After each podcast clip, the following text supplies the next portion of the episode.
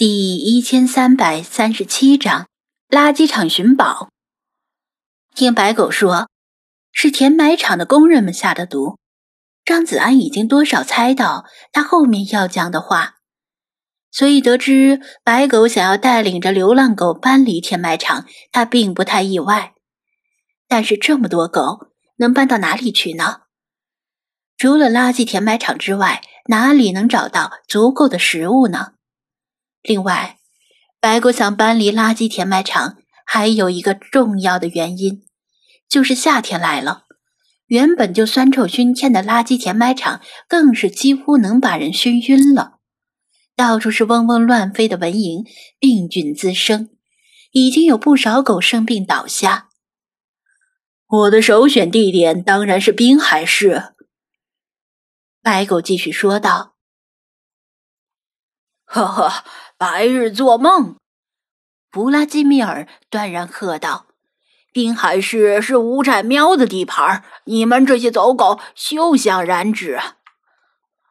眼看又要开始打嘴炮了，张子安提前打断道：“先不用考虑滨海市吧，你们现在面临着随时可能降临的灭顶之灾，但滨海市不是你们想占领就能够占领的。”先不说弗拉基米尔和他的流浪猫不答应，就算是人类啊，看到一下子有这么多的流浪狗涌入市区，肯定也会恐慌的。到时候呢，人们八成会采取非常极端的措施。你好心把流浪狗带进市里，却无异于带他们自寻死路。我也考虑到了，所以我也可以接受暂时的折中之法。想问问你有没有合适的候选地点？候选地点只要不在室内，其实有很多的候选地点。但问题是，你们的食物打算怎么解决？张子安提出最关键的问题：民以食为天，任何动物都要首先满足吃喝的需求，才能够谈别的。白狗默然，半晌之后才说道：“我也不知道，大概只能去偷去抢吧。狗改不了吃屎。”弗拉基米尔沈然：“自己动手丰衣足食，知道不？”呵呵，说的你们这些蠢猫是自己种田的，还不是向人类乞讨？白狗翻唇相讥，张子安头疼。他们两个简直是前世的冤家，任何一句话都能吵起来。嗨，等一下，其实啊，关于食物的问题，我倒是有个办法。他拉回正题，白狗又惊又喜：“你，你有什么办法？”他想相信，但实在不敢相信，因为他想破脑袋也想不出什么解决食物问题的好办法。因为流浪狗的数量太多，无论是偷还是抢，都是杯水车薪。确实有个办法，虽然呢只是刚想出来，但我觉得有一定的可行性。就像弗拉基米尔说的那样，求人不如求己。自己动手，丰衣足食。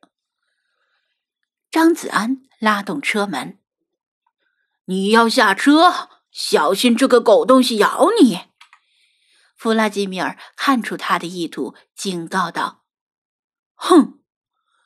白狗不屑的偏过头：“不会的。”张子安拉开车门，下了车，他有这个信心。从白狗之前的表现判断，他是有大局观的，很看重同伴的生命，甚至宁愿自己冒险。所以听到有解决食物的办法后，他不会选择在这个时候暴起发难。弗拉基米尔却根本不信任这条白狗，也跟着张子安下了车，提起一只前爪说道：“你最好识相点儿。”否则就让你尝尝喵喵主义铁拳的制裁。呵呵。白狗蹲坐在地，抬起一只前爪蹭了蹭额顶。今天就不跟你这只蠢猫一般见识，还是让你尝尝我铁头的厉害。张子安掩住鼻子，走进一滩滩的垃圾堆之间，寻找他刚才操纵无人机飞过时偶然瞥过的一个东西。白狗和弗拉基米尔像斗鸡一样死死的盯着对方，一旦对方有什么异动，随时可能大打出手。你在干什么？白狗抽空问道。关你屁事！弗拉基米尔斥道。别想搞什么坏主意。我在找刚才看见的一个东西，那个东西应该是解决问题的关键。张子安答道：“白狗更加疑惑，垃圾堆里能找到什么东西？他和流浪狗就生活在填埋场，整天在垃圾堆里刨食，从未想过垃圾堆里还能找到这么厉害的东西。垃圾场里的东西等于垃圾，这个观念根深蒂固。”啊，找到了！他自言自语道。一狗一猫撇开眼神，同时看向他，前者充满怀疑，而后者则是天生的好奇。张子安用脚拨拉掉其他碍事的垃圾，弯腰捡起一个彩色印刷的硬纸盒，盒上有一块透明的塑料片，隔着塑料片能看到里面的内容物。就这个。这个能够解决几百号兄弟的吃喝问题。别说白狗不信，就连弗拉基米尔也觉得不靠谱。这么一个看起来很廉价的东西，怎么可能那么厉害？你可别小看这个东西。张子安仔细观察了一下，外包装完好，稍微沾了点污渍，擦拭一下就没问题了。你知道？这是什么？他把硬纸盒放低，让他们通过透明的塑料片看到里面的东西。白狗，挤满满的塑料小人儿。盒子的外面写满日文，里面是一个少女的立体模型，被某些专业人士称为手办。她的眼睛很大，脸型辨识度很低。辨认他的身份，全靠他标志性的衣物和发色。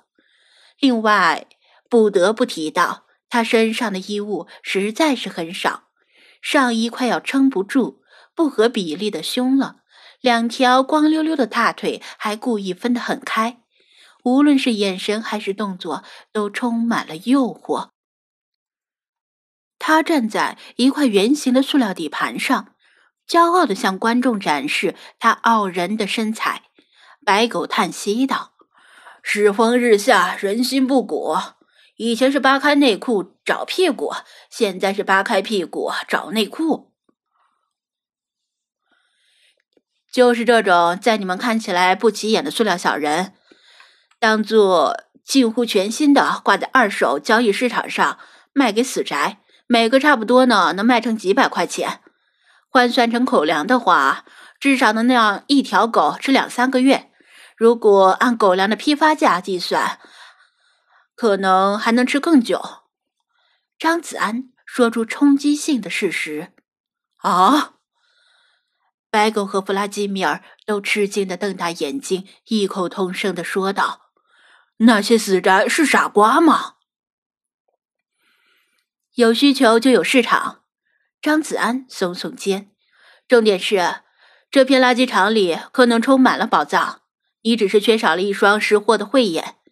比如说这个手办模型，虽然我不清楚它是怎么流落到垃圾场的，但呢，我可以试着猜一下，可能是某个死宅收藏了很多这样的东西。某一天呢，他撞到了狗屎运，交了个女朋友，或者老妈、老妹、老姐之类的女性亲戚。时隔多日来查房，若非如此啊，如果死宅熬夜打着游戏突然猝死，可能身体发臭了，才会被邻居报警。总之啊，女性们看到这些东西，在她们看来不忍卒睹的色气手办，当场就发飙了，并且为了让死宅回归正常生活，也可能面对手办少女的身材自残形碎，果断的趁死宅不在的时候。把手办们全都扔进了垃圾堆里，然后辗转流落到此。当然，还有一种可能，就是那个死宅处于贤者模式的时候，第一百零一次试图脱宅，并且为了坚定决心而扔掉了手办。虽然这种情况百分之九十九点九九会以后悔并且捡回手办而告终，但可能那天恰好不走运。垃圾清运车来早了一步。当死宅穿着拖鞋和短裤跑到楼下时，清运车已经把扔掉的手办运走了，只剩下那个死宅跪在地上，冲着垃圾清运车远去的背影嚎啕大哭了。张子安一通滔滔不绝的长篇大论，白狗和弗拉基米尔都听傻了。